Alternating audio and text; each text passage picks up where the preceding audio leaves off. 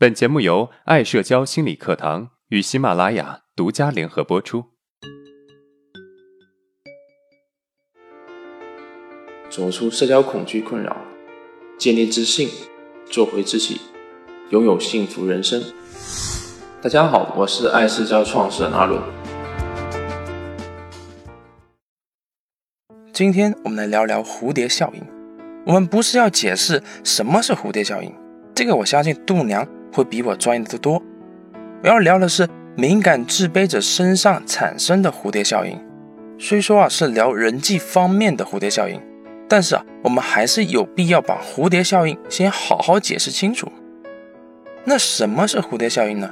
蝴蝶效应指的是一个动力系统中初始条件下微小的变化，能带动整个系统的长期的巨大的连锁反应。美国气象学家爱德华·罗伦兹。一九六三年，在一篇提交纽约科学院的论文中分析了这个效应。对于这个效应最常见的阐述是，一只南美洲亚马逊河流域热带雨林中的蝴蝶，偶尔扇动几下翅膀，可以在两周以后引起美国德克萨斯州的一场龙卷风。那这个蝴蝶效应跟我们自卑敏感者有什么关系呢？我们讲一个小案例，你就清楚了。我有一个学员在一次日记中提到他一天情绪的变化。他是一个极度自卑与敏感的人，甚至啊已经有了一些对视恐惧了。有一天早上醒过来之后，发现自己眼睛有点睁不开，不舒服。其实问题不大，但是啊这就让他产生了一个想法：自己眼睛不舒服，就没有办法好好看别人，别人会不会看出我的眼神有问题啊？这一担心让他出门的时候就开始担心别人对他怎么看呢？所以出门的时候很紧张，不敢看别人。但是他越不敢看别人，越紧张。好不容易到了办公室，不用去面对路上的人了，但是啊，就在同一个电梯里面遇到了自己害怕的主管。因为一路上很紧张，所以根本没有自信去打招呼，只是有点畏畏缩缩的叫了主管一声。对方的眼神似乎也表现出了尴尬不自然，所以他突然很担心这个主管对他的看法，带着这种情绪到自己的位置上，可是还是一直担心这个主管对他的评价，结果他工作都没有状态，一早上一直在想这个事情，上午下班的时候都不敢去食堂吃饭，本来跟隔壁桌的同事一般都是一起去食堂的。但是怕在食堂遇到主管，所以就拒绝了同事一起吃饭。拒绝同事之后，又开始担心，这次拒绝的同事会不会以后他就不愿意跟自己吃饭了？以后吃饭是不是都不叫自己了？自己刚才对待同事的态度好像不是很好，都是紧绷着脸的。想到这边，他突然觉得心好累，要去面对这些人，他也觉得自己很糟糕。为什么打个招呼都会紧张？为什么？不对同事态度好一点，为什么要这么自卑？然后一个念头突然间冒出来，他想辞职。只有辞职了，才不需要面对这些同事，才不会让自己这么的焦虑不安。通过上面的小案例，也许你就能够看到对方心态变化非常之快，从早上一开始只是眼睛不舒服，到后面直接都想辞职了。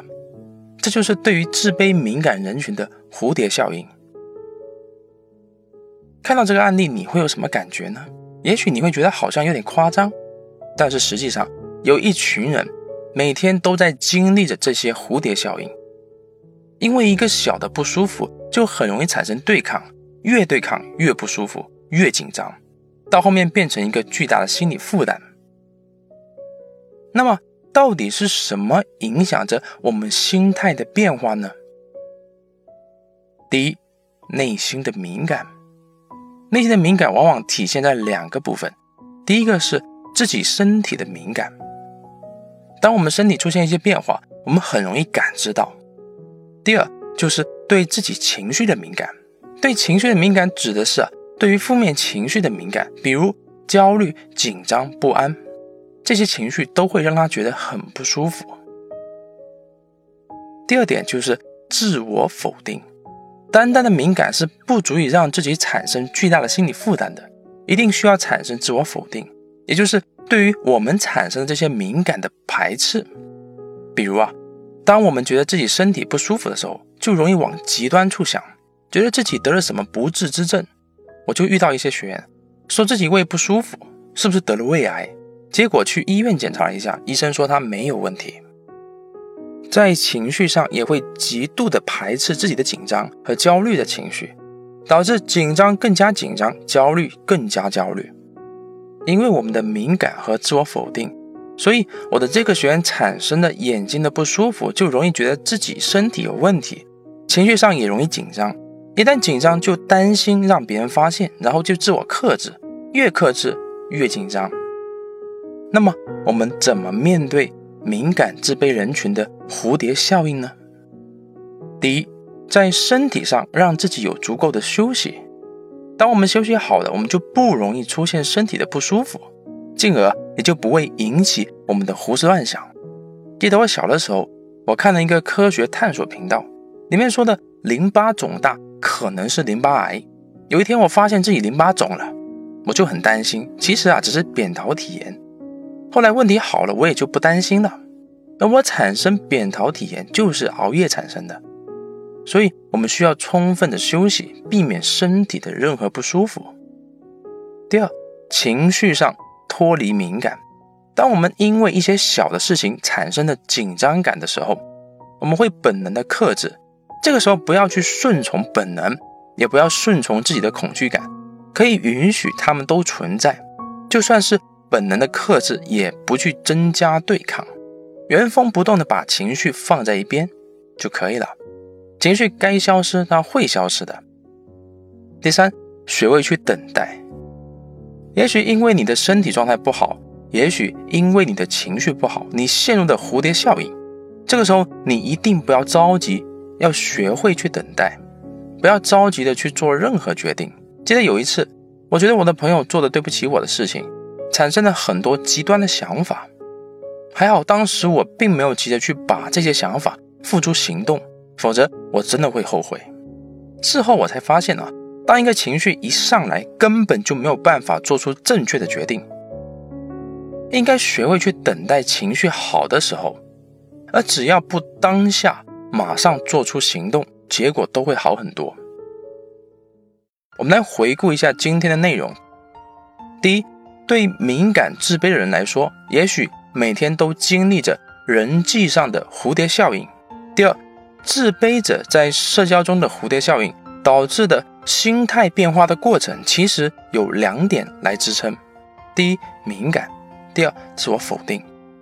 第三，解决自卑敏感人群的蝴蝶效应有三个方法：第一，让身体得到足够的休息；第二，情绪上脱离敏感；第三，学会去等待。